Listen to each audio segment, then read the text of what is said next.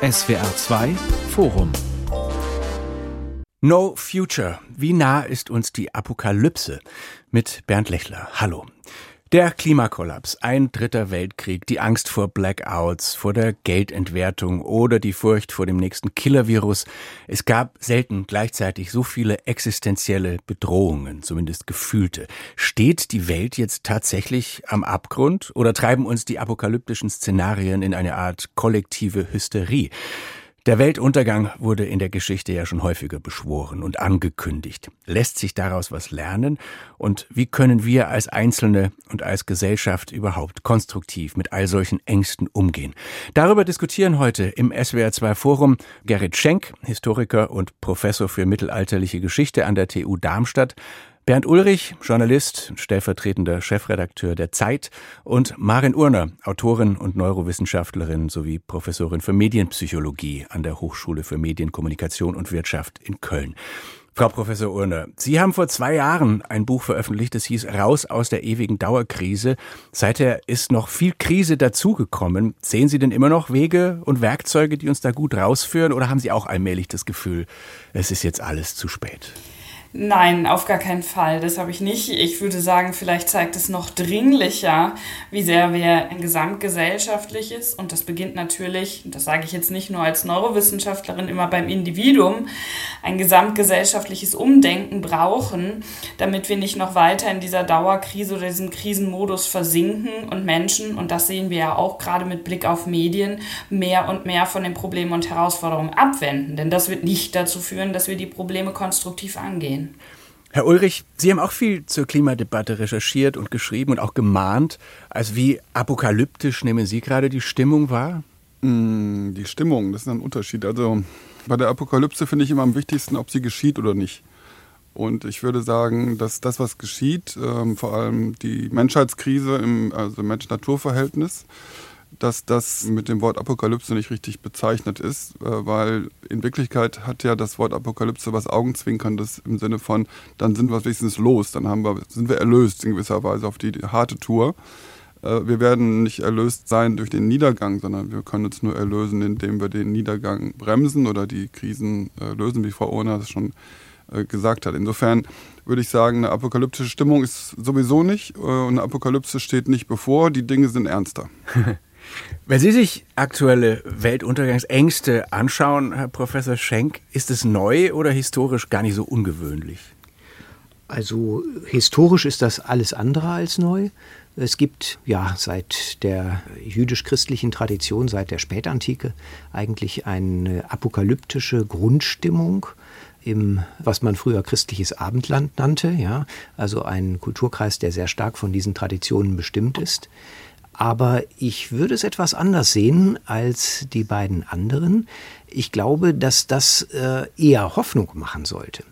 Denn es fordert ja auch immer zum Handeln auf.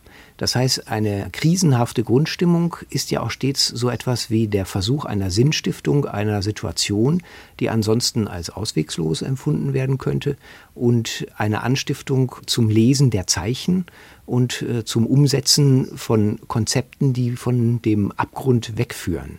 Insofern glaube ich, äh, dass diese Tradition, die wir seit äh, über 2000 Jahren pflegen, ständig über Krisen und dem nahenden Ende zu debattieren, dass das eine sehr kulturstiftende und sinnstiftende und äh, positive Kraft hat, auch wenn das jetzt kontraintuitiv wirkt. Da würde ich überhaupt nicht widersprechen, sondern vielleicht die Biologie direkt als unterstützendes Argument für genau das zu liefern.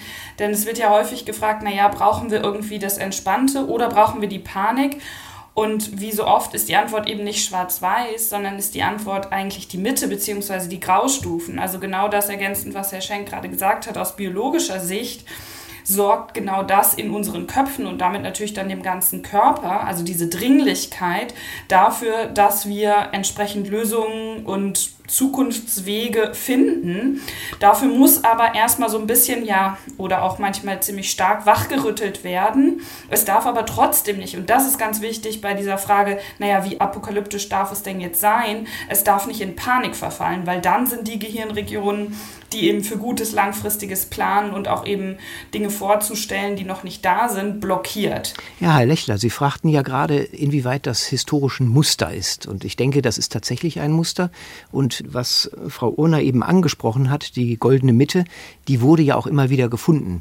Ich erinnere mich, vor Jahren saß ich im Archiv in Florenz und las äh, die Stadtratsprotokolle sozusagen. Also der Rat von Florenz beriet im 15. Jahrhundert, es gab apokalyptische Zeichen, schlechtes Wetter, Missernten, Überschwemmungen. Und da gab es die apokalyptische Fraktion, die sagte, man kann eh nichts machen. Es gab die, die sagte, gut, wir holen das wundertätige Bild der Madonna aus Impruneta und machen eine Prozession. Und dann gab es ganz nüchterne Stimmen, die sagten, ja, also wir wissen nicht, ob es was bringt, sich an Gott zu wenden, wenn wir uns nicht mal selber helfen können. Und pragmatisch wäre jetzt zum Beispiel gegen die Überschwemmungsgefahr die Mühlen, die bei Florenz gebaut wurden, immer Zurückstau führten, wieder abzureißen. Das gab schon mal eine Verordnung im 14. Jahrhundert. Da hat sich dann im Laufe der Zeit niemand dran gehalten und das wurde dann wieder in Erinnerung gerufen.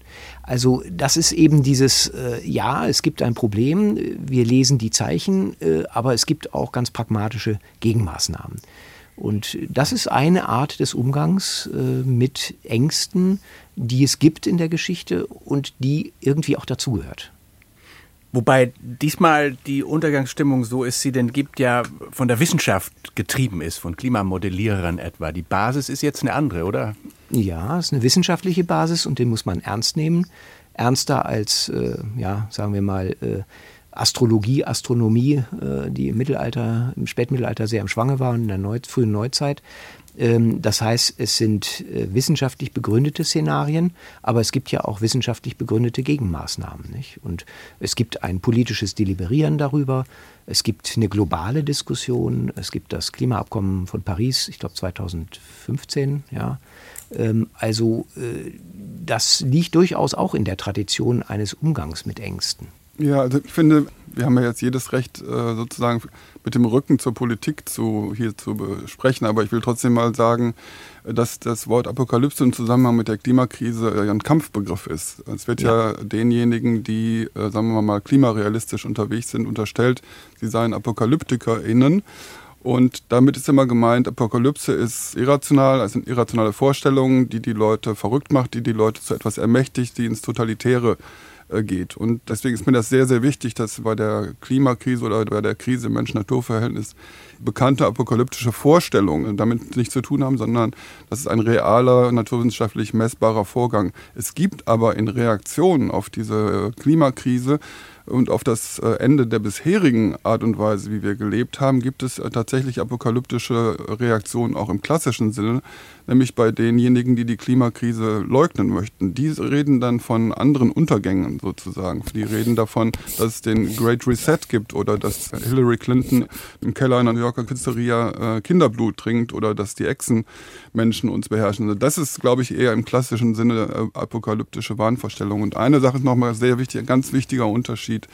Die Reaktion auf die Krise, die wir haben, die Mensch-Natur-Verhältnis, äh, ist ja durch magisches Verhalten, durch Buße oder sowas überhaupt nicht zu bekämpfen, sondern nur durch Politik und durch Verhaltensänderungen im Sinne von, also man kann Sodom und Gomorra leben, wie man lustig ist, äh, nur darf kein CO2 dabei mehr entstehen.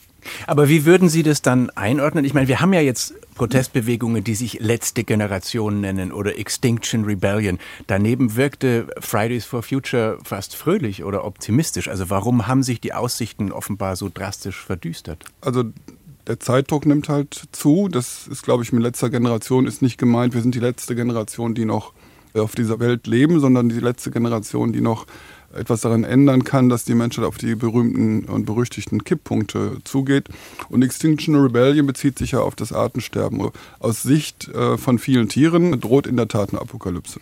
Vielleicht ganz kurz ein Punkt, weil wir gerade bei den Kipppunkten sind, der häufig da auch sowohl medial als auch politisch aus meiner Sicht unterdiskutiert ist. Stichwort Klimarealismus, den Herr Ulrich eben auch schon glücklicherweise angesprochen hat, die planetaren Grenzen. Also was ja häufig dann sich immer in Anführungsstrichen nur um das Klima, wir haben eben auch schon kurz Artensterben gehört, ja, alles dreht. Also wir haben sechs von neun planetaren Grenzen, auch ein sehr, sehr spannendes Modell, was eben vor einigen Jahren aufgestellt wurde schon überschritten. Also wir sind hier weit, weit über das, was eigentlich gut und gesund ist, schon hinaus. Und genau das ist ja eben auch der Aufruf von Menschen der letzten Generation, von Extinction Rebellion, von Fridays oder X for Future, die sagen, liebe Leute, wir sind schon an dem Punkt, wo wir jetzt ins Handeln kommen müssen. Also sich auf den Rücken legen wie der Käfer und warten, ne, dass es vorbeizieht, das funktioniert nicht.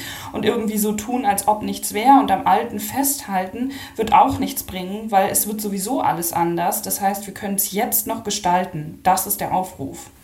Daneben, also neben dem Aufruf zum Handeln, gibt es natürlich auch Umfragen zum Beispiel, wonach junge Menschen weltweit mehrheitlich davon ausgehen, dass die Menschheit dem Untergang geweiht ist, dass ein Drittel von denen keine Kinder bekommen möchte wegen des Klimawandels oder dass deutsche Jugendliche sagen, Rentenversicherung brauche ich nicht, weil bis ich in Rente gehe, gibt es keine Bundesrepublik mehr. Haben die einen Punkt oder wie rational ist das? Naja, als Historiker würde ich sagen, dass die Rentenversicherung, die deutsche, obwohl es eine Dauerbaustelle ist, doch schon einige Regimewechsel und Untergänge von politischen Systemen überlebt hat. Also auch im eigenen Interesse hoffe ich, dass sie doch eine Weile weiter funktioniert. Also da würde ich zu großer Nüchternheit und zu Argumenten raten. Aber ist es, Frau Urner, psychologisch nachvollziehbar?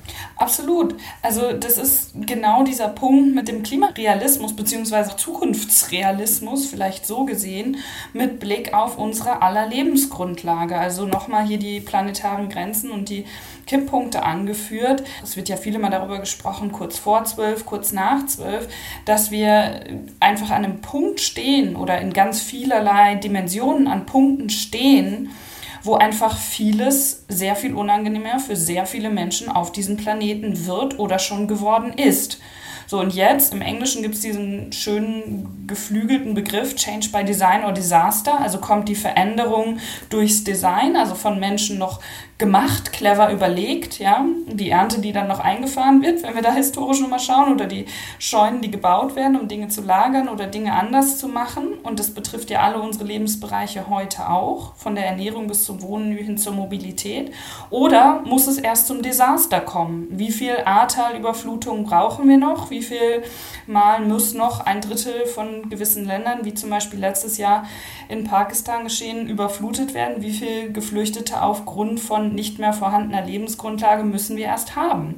Und da einfach noch mal kurz auf die biologisch-psychologische Ebene gehend, wissen wir eben aus jahrzehntelangen Forschungsergebnissen, dass wenn Menschen in wirklich Angst, Unsicherheit und Not sind, wir nicht mehr in der Lage sind, die guten, die bei Design gemachten Entscheidungen zu treffen, die auf vergangenen Erfahrungen, auf Lernen und so weiter beruhen, sondern dann schalten wir in einen Modus, der genau drei Antwortmöglichkeiten zulässt, im Englischen schön abgekürzt mit drei Fs, Fight, Flight or Freeze, also frei übersetzt, kämpfen, flüchten oder erstarren. Und das sorgt eben dafür, dass wir auf jeden Fall, und auch da gibt es die entsprechenden empirischen Studien zu, mehr Konflikte und noch weniger Gespräch und Kommunikation und Bereitschaft, gemeinsame Lösungen zu finden haben werden. Also nochmal, das ist absolut rational zu sehen, dass wir jetzt die Dinge anpacken müssen oder am besten schon gestern angepackt hätten. Nun ist der Klimawandel ja noch nicht mal das einzige Höllenszenario. Also der russische Überfall auf die Ukraine hat Kriegs- und Atomkriegsängste geweckt. Wir müssen in dem Gefolge mit Inflation und Versorgungskrisen vielleicht klarkommen. Also ist es, Herr Ulrich, eine multiple Krise in dem Sinne, dass die Katastrophen sich gegenseitig verstärken und die Ohnmachtsgefühle dazu? Es ist in jedem Fall eine multiple Krise. Man könnte auch noch andere dazu nehmen. Zum Beispiel die Pandemie war natürlich äh, so eine Krise. Ich würde es aber mal umdrehen und sagen, die Krisen hängen zusammen. Sie sind dann auch vielleicht zusammen besser zu lösen als einzeln. Also wenn wir jetzt äh, ernst machen mit der Klima- und Energiewende in Deutschland, dann würde das ja bedeuten, dass wir innerhalb von 10, 15 Jahren aufhören, fossile Diktaturen, die uns feindlich gesonnen sind, mit Geld auszustatten, das sie dann verwenden können, um Panzer zu kaufen, um dann die Ordnung, die wir die richtige finden, anzugreifen. Das ist sozusagen ein doppelter Effekt, den wir erreichen. Und wenn wir aufhören, äh, wie es in Montreal beschlossen worden ist, bei dem Artenschutzabkommen immer weiter in die Natur vorzudringen, dann ist die Wahrscheinlichkeit auch geringer, dass wir uns Zoonose äh, Viren einfangen. Und wenn wir wegen des Klimas und äh, wegen des eigenen inneren Anstands aufhören, äh, mit Nutztieren zu Fuhrwerk mit sogenannten, ist auch die Chance geringer, durch Zoonose uns selbst zu vergiften und so weiter und so weiter. Also es gibt wirklich neben der Apokalypse der multiplen Krisen gibt es auch das Paradies der Synergie und der multiplen Lösungen sozusagen. Ja. Wie war denn das früher, Herr Schenk? Also der Herr Ulrich hat ja vorhin angesprochen, es wird nicht mit Opfern getan sein oder mit Gebeten um etwa den Klimawandel abzuwenden. Wie war das in stärker religiös geprägten Gesellschaften in katastrophischen Situationen? Hat man da solche irdischen Übel ganz anders hingenommen? Das ist äh, ein sehr komplexes Thema. Ich denke, man kann das in zweierlei Hinsicht beantworten. Einmal zurücktreten, indem man das macht, was wir jetzt in dieser Sendung angefangen haben, nämlich Vergangenheit, vergangene Krisen und ihre Bewältigung und gegenwärtige in Beziehung zu setzen und andererseits aus der Perspektive der Zeitgenossen. Und da gibt es sicher auch Unterschiede, die Herr Ulrich eben angesprochen hat, aber es gibt tatsächlich auch Gemeinsamkeiten. Also wenn man diese Pestwelle 1348 folgende nimmt, das geht ja immer wiederkehrend bis in die 70er Jahre, 1370er wohlgemerkt, dann sieht man, dass es auch eine globale Dimension gibt. Es hat auch mit einer Zoonose zu tun. Es kommt Krieg dazu, Nahrungsmittelknappheit, vielleicht auch erste Vorzeichen der kleinen Eiszeit. Es ist also auch ein ebenso komplexes Problem, das die Zeitgenossen allerdings anders behandelten. Und wenn ich jetzt diese zeitgenössische Perspektive einnehme, ja, richtig, es gibt äh, sozusagen die Weltbilder, die da zugreifen und die das Ganze als eine Störung im Verhältnis zu Gott definieren. Und da hilft Buße, da helfen Gottesdienste. Aber das ist natürlich nicht die einzige Reaktion. Es gibt auch ganz pragmatische Reaktionen, also die Quarantäne und die Isolierung wird eingeführt. Und auf die lange Sicht, wenn man jetzt in die Beobachterperspektive tritt und sagt, wir gucken uns die Gesellschaft an oder die Gesellschaften, wie sie daraus gelernt haben, wie sie damit umgegangen sind, die haben das durchaus verstanden, präventive Maßnahmen zu ergreifen, zu deduzieren. Äh, sie haben ihre Resilienz gestärkt. Sie haben versucht, das beim nächsten Mal besser zu machen mit den Mitteln der Zeit. Wie ist denn das überhaupt mit der Resilienz, Frau Urner? Weil gerade auch die Pandemie nochmal zu Recht in Erinnerung gerufen wurde, wo es ja hieß, oh Gott, jetzt haben wir das endlich überstanden, jetzt kommt schon gleich die nächste Krise, dabei sind wir doch alle erschöpft. Ist es so oder haben wir auch eine gewisse Flexibilität erlernen können durch den Umgang etwa mit der Pandemie? Jetzt bin ich sehr dankbar für genau diese Frage, weil da wollte ich anknüpfen an das, was Herr Ulrich eben gesagt hat. Dankenswerterweise, die hängen natürlich alle zusammen. Die Krisen, die heutzutage wird dann ja, wie Sie ja auch schon richtig gesagt haben, ne, oder dieser Tage von Proli-Krise, multiplen Krisen gesprochen. Und das, was wir uns dann sozusagen Geschichten erzählen, egal ob jetzt im Journalismus oder in den Hollywood-Filmen dieser Tage ist ja häufig, dass es irgendwie eine Krise gibt und die wird dann bewerkstelligt, naja, und dann kann gegebenenfalls nach einer Pause die nächste kommen. Was jetzt aber hier zugrunde liegt, in einem Status quo im Jahr 2023 und natürlich auch schon davor, ist eigentlich, dass wir ein fundamentales Umdenken, häufig wird ja von der Transformation, die wir brauchen, gesprochen, ein fundamentales Umdenken in unserem Verhältnis zu unserer Lebensgrundlage. Und da merken wir dann auch ganz schnell, egal ob es die Ursachen für eine Pandemie oder dass eben eine Pandemie wieder passieren kann, Stichwort Verdrängung von Lebensraum für gewisse Tier- und Pflanzenarten und so weiter, hin zu der Frage, naja, wie viele Geflüchtete wird es noch in Zukunft geben, aufgrund von klimatischen Veränderungen, aber natürlich aufgrund auch von kriegerischen und anderen politisch-gesellschaftlich geprägten Dimensionen. Und die hängen wiederum auch zusammen. Worauf möchte ich hinaus? Dass wir uns medial, und es soll jetzt kein Medienbashing an der Stelle sein, sondern eben ein gesamtgesellschaftliches Hinterfragen, dass wir uns medial häufig erzählen, naja, jetzt haben wir das eine Thema, Thema. Das wird dann so ein bisschen monothematisch ähm, durch die Schlagzeilen und durch die Berichterstattung getrieben.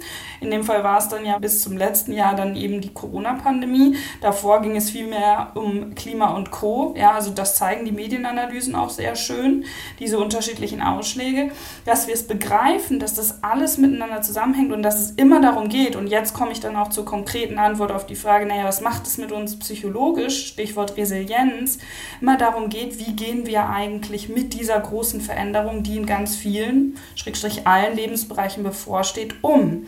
Und da sind wir dann bei einem Konzept, was gar nicht so sehr die Resilienz ist, also dieses widerstandsfähig, elastischer. Also Resilienz ist ja auch was, was aus der Physik erstmal kommt, ne? dass wenn das Pendel einmal weit ausschlägt, das Gummiband, dass man wieder zurückkommen kann, sondern kognitiv flexibler zu werden. Was meint das jetzt? Naja, eben bereit zu sein, Dinge anders zu machen, offen zu sein, Neues zu denken und Neues zu machen. Und das ist das, was eigentlich eine wahre Transformationsfähigkeit oder eben dann auch, wenn wir es anders formulieren wollen, Krisenfähigkeit ausmacht. Ja, aber genau das wäre ja dieses Muster, das ich angesprochen habe, nicht? Also Frau Urner, Sie sind jetzt eine Prophetin, eine Bußpredigerin, die sagt, äh, bedenket das Ende, die Krisen hängen alle zusammen, tut Buße, ändert euer Leben, macht was anders, sonst passiert es doch.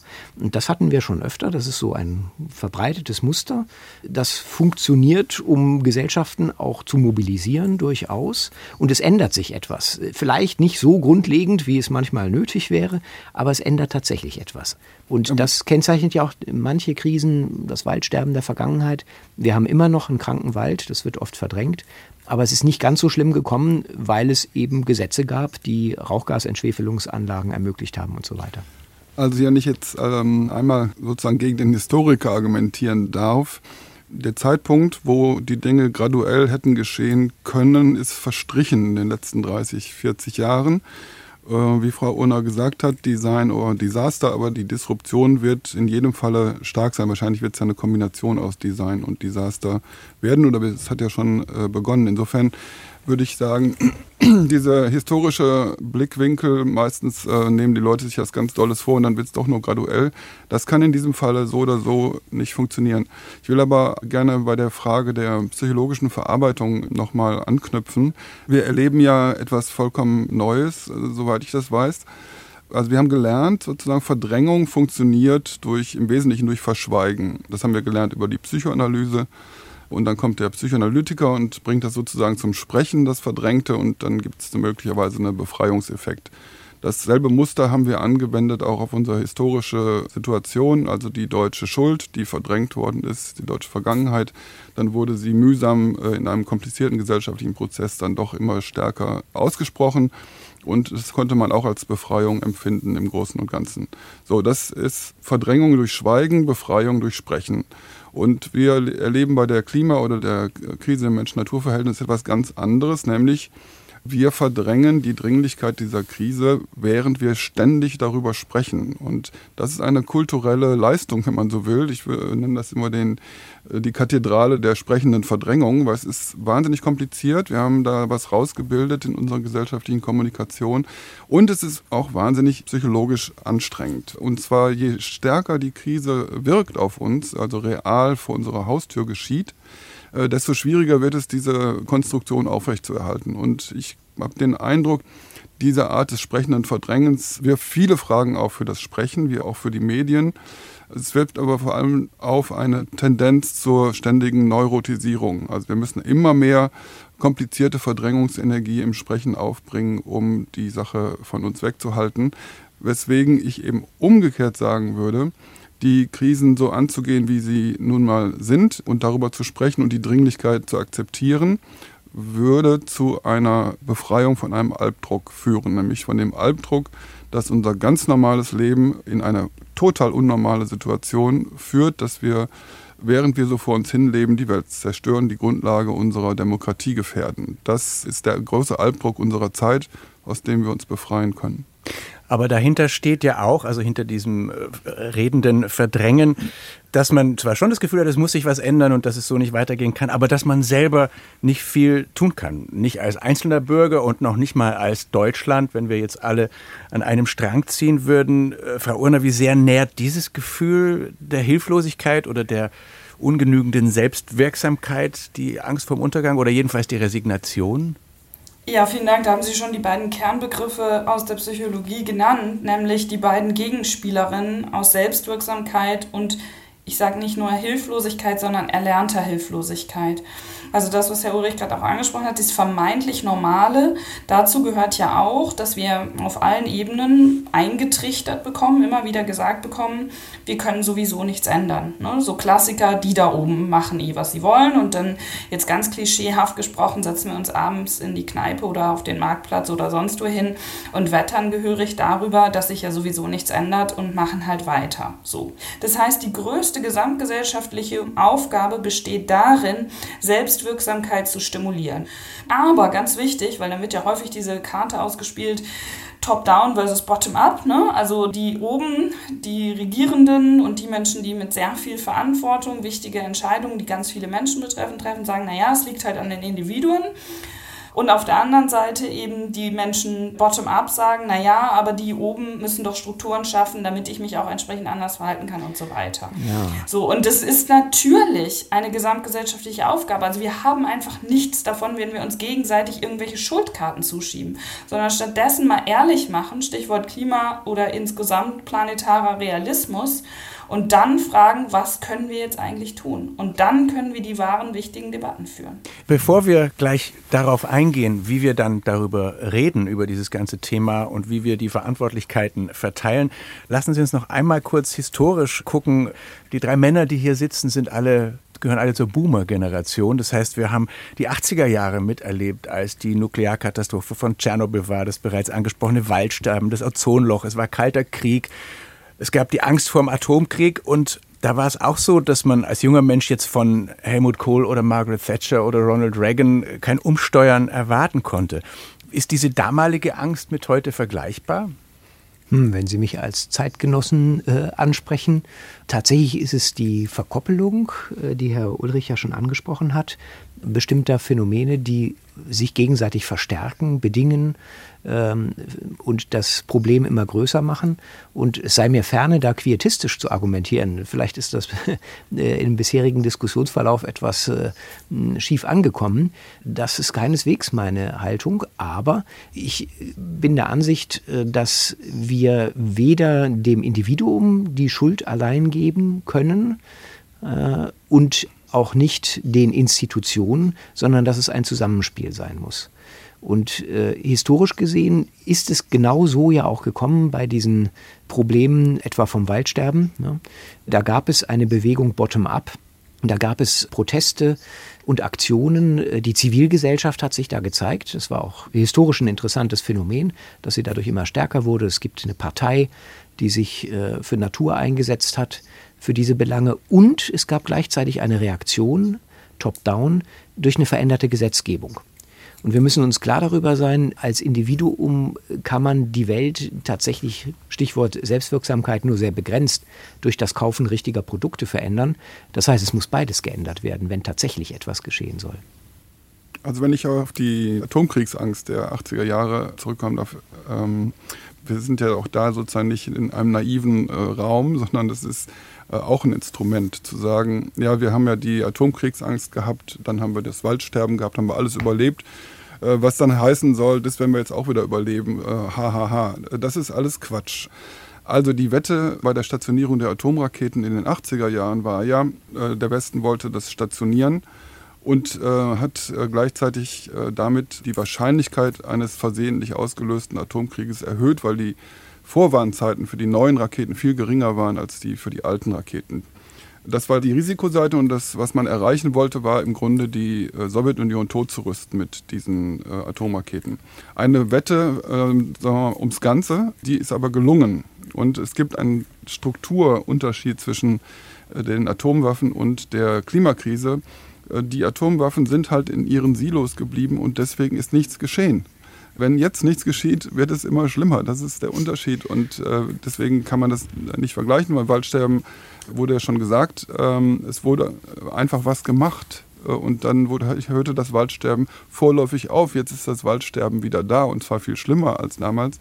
Also ich glaube, diese historischen Analogien sind, werden überwiegend in agitatorischer Absicht vorgetragen. No Future. Wie nah ist uns die Apokalypse? Darüber diskutieren heute im SWR2 Forum Gerrit Schenk, Professor für mittelalterliche Geschichte an der TU Darmstadt, Bernd Ulrich, stellvertretender Chefredakteur der Zeit und Maren Urner, Autorin und Neurowissenschaftlerin und Professorin für Medienpsychologie. Frau Urner, wenn wir den Untergang unserer Gesellschaft, so er droht, abwenden wollen, ist natürlich wichtig, wie wir darüber sprechen, wie wir uns davon erzählen, wie wir davon berichten. Sie plädieren für einen konstruktiven Journalismus. Was das Letztere angeht, haben dafür auch das Online-Magazin Perspective Daily mitgegründet. Heißt das dann bei allem notwendigen Alarm, ist unser Weltbild doch zu negativ? Ja, das bedeutet aber nicht, dass wir jetzt über Positives nur noch reden sollen. Deshalb habe ich gerade ein bisschen bei dem Ja gezögert. Also faktisch ist es tatsächlich so, und auch das zeigen zahlreiche empirische Untersuchungen, nicht nur in Deutschland, dass der Großteil der Bevölkerung die Realität, und jetzt sage ich es ganz bewusst, noch schlechter einschätzt, als sie ohnehin schon ist. Das liegt vor allem daran, verkürzt zusammengefasst, dass wir medial und gesamtgesellschaftlich einen Negativitätsbias, also einen Fokus auf alles, was schlecht läuft und was schief geht, haben, unser Gehirn reagiert einfach schneller, besser und intensiver auf negative Nachrichten als auf neutrale und positive, weil es natürlich immer versucht, uns am Leben zu halten. Wenn dort ein Mammut steht oder eine leckere Torte, dann sollten wir sehr viel intensiver auf dieses Mammut oder den Säbelzahntiger oder heutzutage auf vielleicht das Auto, was uns überfahren könnte, achten, als auf die Torte, denn die Torte ist zwar lecker, aber das andere bedroht im Zweifelsfall eben unser Leben. Lustiges das Bild, äh, die meisten Menschen würden sagen, das Mammut ist auch lecker. Ja, gut, stimmt. Da bin ich wahrscheinlich zu sehr Vegetarierin, um mich jetzt direkt mal zu outen.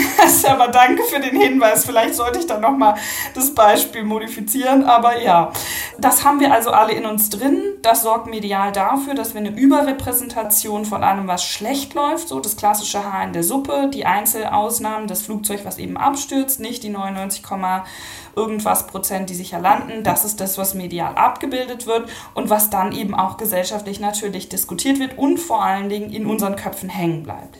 Das bedeutet jetzt nicht, dass wir als Ausgleich noch ein paar Good News hinterher schieben sollten, damit diese Waage, die irgendwie so ungleich hängt, ein bisschen ausgeglichener dargestellt wird, sondern dass man eben die Probleme und Herausforderungen, die wir haben, so ernst nimmt, dass man sich fragt, was jetzt? Wie wollen wir damit umgehen? Und dann können wir, jetzt letzter Punkt dazu, das auf die psychologische Ebene noch kurz heben. Was macht das?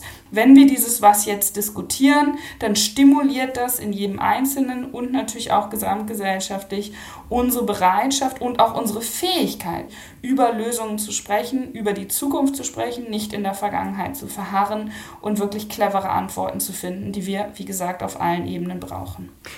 Herr Ulrich, auf was für Mittel kommen Sie da als Journalist, als Autor, wenn Sie sich überlegen, wie sage ich es Ihnen? Hm, ich zögere jetzt wegen der Formulierung, wie sage ich es Ihnen? Das ist eine komische. Klingt so belehrend, ne? Ja, genau. Als wären wir irgendwie eine andere Instanz als unsere Leserinnen und Leser.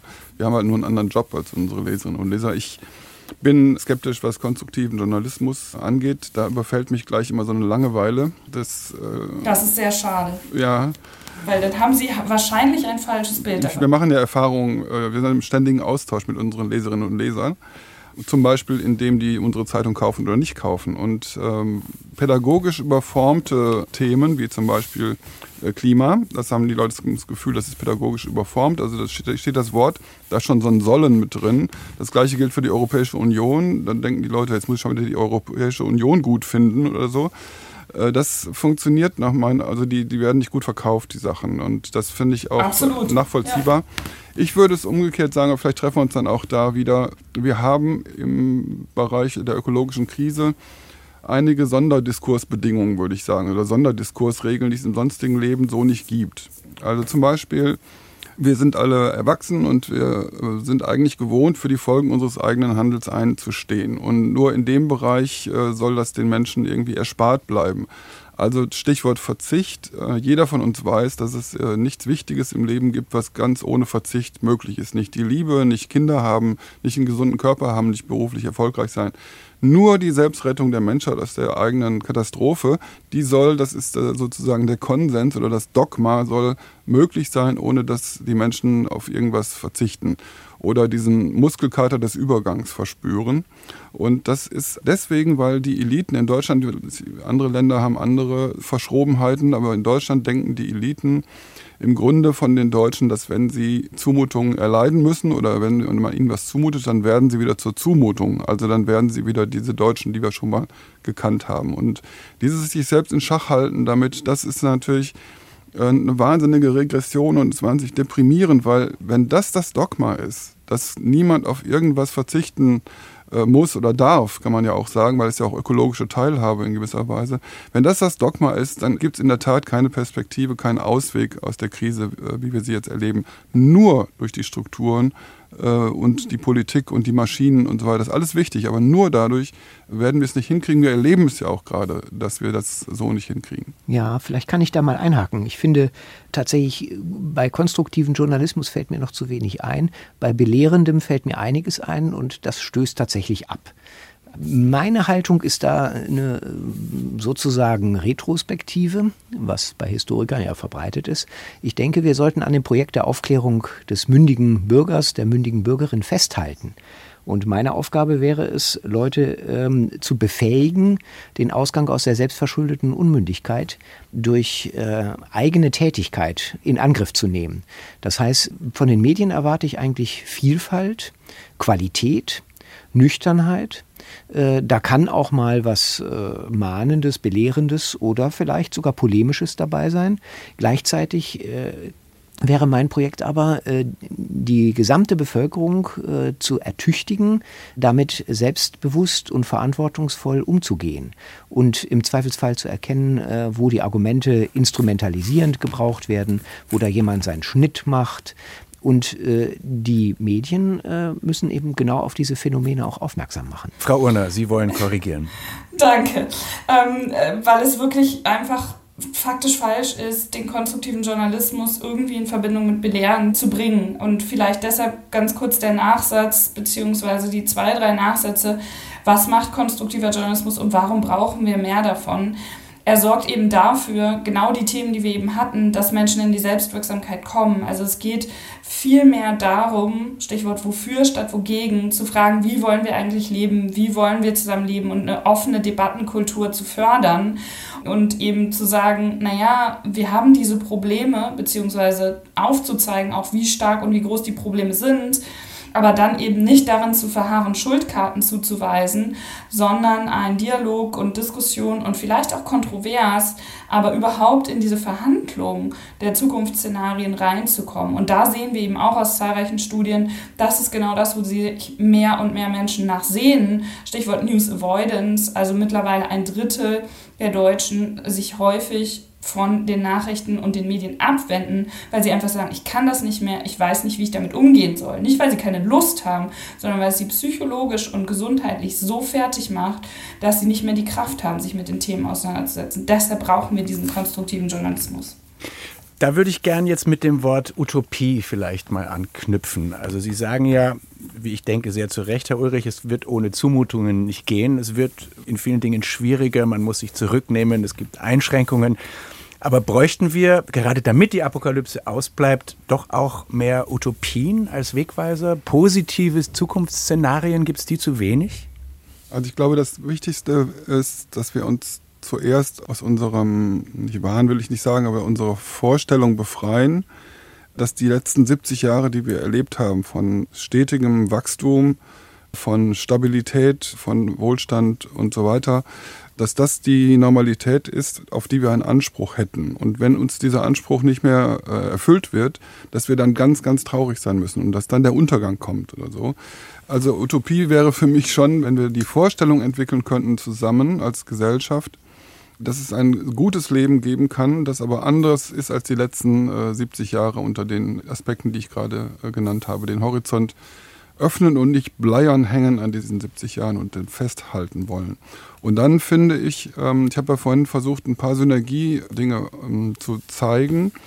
Für ich persönlich kriege, wenn ich da über diese Synergien nachdenke, was man alles machen kann, sozusagen mit einer Lösung sieben Probleme lösen, das äh, erfüllt mich mit einer gewissen utopischen Euphorie. Da müsste man aber sich darauf einigen, dass diese Krisen multiple sind und nicht mehr weggehen einfach so, sondern dass die nur weggehen, wenn wir synergetische Lösungen finden. Aber das heißt schon auch, dass man die nötigen Schritte vielleicht positiver deuten müsste, oder? Also es geht ja bisher vor allem um Verlust, um Einschränkungen. Dem, was Sie sagen, Herr Ulrich, entnehme ich, dass die Welt, die wir dann ansteuern, dass das ja keine schlechtere ist. Also mein persönliches Leben mit jeder Veränderung in Richtung äh, ökologisch größerer Verträglichkeit meines eigenen Lebens bin ich freier geworden, nicht nur von dem Albdruck, sondern auch in meinem Alltag. Wir sind ja äh, doch, also jedenfalls die, die sich das leisten können, also die zwei Drittel äh, in Deutschland, die sich das leisten können. Wir haben ein ganz großes Potenzial durch äh, Weglassen von Stoffdurchsatz sozusagen, unser Leben zu verbessern. Das Stichwort von der utopischen Euphorie oder euphorischen Utopie, das müssten wir vielleicht noch diskutieren, finde ich sehr schön. Ich möchte verbinden mit äh, dem Stichwort, das Sie nannten, Wachstum. Nicht? Die Wachstumsgesellschaft, das ist eigentlich das Paradigma. Und da gibt es ja auch eine wissenschaftliche Diskussion. Wie misst man dieses Wachstum? Und man könnte natürlich einen ganz anderen Wachstumsindex aufstellen, der zum Beispiel Naturverbrauch, äh, Sie sprachen vom gesellschaftlichen Stoffwechsel, bemisst und ein Wachstum in der Hinsicht wäre zum Beispiel, dass der gesellschaftliche Stoffwechsel schrumpft. Na, das wäre hm, also durchaus genau. positiv. Es ist völlig klar, diese Prozesse, ob wir das wollen, ob wir darüber sprechen, ob wir sie verdrängen oder was auch immer wir machen, sie laufen weiter. Und Sie haben völlig recht, Herr Ulrich, die Leute im sogenannten Westen, das sind die, die Handlungsmacht haben. Die anderen werden die Opfer sein und sind es schon. Vielleicht als kleine Schlussfrage noch in die Runde. Wo stehen wir denn dann gerade in dieser Entwicklung? Also man kann ja das Gefühl haben, es bewegt sich überhaupt nicht genug, es gibt immer noch zu viel Störer und zu viel Greenwashing und Verzögerungstaktiken. Aber die Gefahr ist erkannt und benannt und auch aus keinem Bereich der Gesellschaft und der Politik und der Wirtschaft mehr auszublenden. Kommt es gerade in Gang, diese Veränderung, oder sind wir noch im Verdrängungsmodus verhaftet? Das, was wir psychologisch und auch gesellschaftlich psychologisch beobachten, ist, dass es jetzt so eine Bewegung fast gibt, straight from denial to doomsday Szenario. Also was ist damit gemeint? Dass halt lange Zeit die Klimakrisenleugnung stattgefunden hat. Das traut sich tatsächlich kaum noch jemand ernsthaft zu behaupten. Und was dann passiert, ist häufig jetzt ein Umschlag, naja, dann ist jetzt alles zu spät. Also sämtliche Stufen des, wir können noch, ne, Change by Design, wir können noch ändern und müssen jetzt ins Handeln kommen. Und das fühlt sich auch, wo wir eben waren, euphorisch utopisch an oder eben kann dieses Gefühl in uns auslösen, muss das sogar auslösen, wenn wir ins Handeln kommen wollen. Und das geht dazwischen verloren bzw. wird übersprungen. Und ich glaube, darin besteht jetzt gerade die Gefahr und gleichzeitig natürlich auch die Riesenchance, sowohl politisch als auch eben wirtschaftlich. Welche Geschichten von Wachstum, Zufriedenheit und so weiter erzählen wir uns da?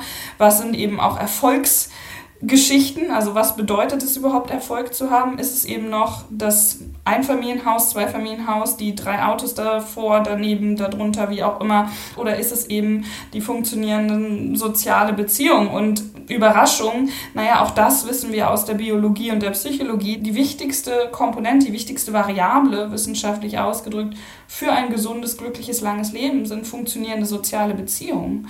Und wenn wir uns diese Geschichte anfangen, mehr zu erzählen und eben auch, welche Währung sehen wir eigentlich für Wohlstand vor und was bedeutet es, ein gutes Leben zu haben und auch Verantwortung zu übernehmen für die Dinge, die wir tun und auch indirekt Menschen antun, ähm, deren Produkte wir konsumieren und so weiter, dann sind wir da auf einem guten Weg. Aber dafür müssen wir ehrlich darüber sprechen. Herr Schenk. Äh, man könnte nochmal zurückgehen auf Weltuntergang und die dagegen zu setzende Utopie. Wir haben hier ja auch darüber gesprochen, dass der Weltuntergang selbst eine Utopie ist, die Sinn stiftet, die zum Diskutieren anleitet oder zwingt und die dazu nötigt, äh, äh, etwas zu unternehmen. Und insofern glaube ich, dass diese Apokalypse-Diskurse eine durchaus konstruktive Kraft haben, wenn man eben nicht in Panik verfällt. Und das wäre vielleicht doch etwas, äh, um diesem ganzen dunklen Thema etwas Positives abzuringen. Ich würde auch nochmal das variieren. Also das Dunkle kommt nicht aus dem, was auf uns zukommt. Das Dunkle kommt daraus, dass dann Bedürfnis entsteht, entweder die Normalität der letzten 70 Jahre oder dann lieber Untergang. Aber bloß keine Veränderung dazwischen. Und ich glaube, dass das so nicht mehr zu halten ist, auch im Diskurs. Und um eine klassische Formulierung zu nehmen, wir erleben ja in diesem Jahr in Deutschland jedenfalls, dass sich die Widersprüche verschärfen. Das liegt äh, daran, äh, dass äh, die Klimapolitik jetzt wirklich beginnt. Unzureichend würde ich sagen, aber sie beginnt und jetzt bauen sich sozusagen die, die Kontrahentinnen und Kontrahenten neu auf. 2019 war das Thema Klima schon mal sehr stark, aber da ging es nur um Ziele in Wirklichkeit. Und da waren dann alle dafür. Jetzt geht es um die Umsetzung und jetzt wird es ernst und das ist, glaube ich, für uns alle, auch für mich, ein riesiger Lernprozess und insofern schon mal erfreulich. No Future. Wie nah ist uns die Apokalypse? Darüber diskutierten im SWR2 Forum Professor Gerrit Schenk, Historiker und Professor für mittelalterliche Geschichte an der TU Darmstadt, Bernd Ulrich, Journalist und stellvertretender Chefredakteur der Zeit und Maren Urner, Autorin und Neurowissenschaftlerin sowie Professorin für Medienpsychologie an der Hochschule für Medienkommunikation und Wirtschaft in Köln. Herzlichen Dank an die Runde. Ich bin Bernd Lechler. Tschüss.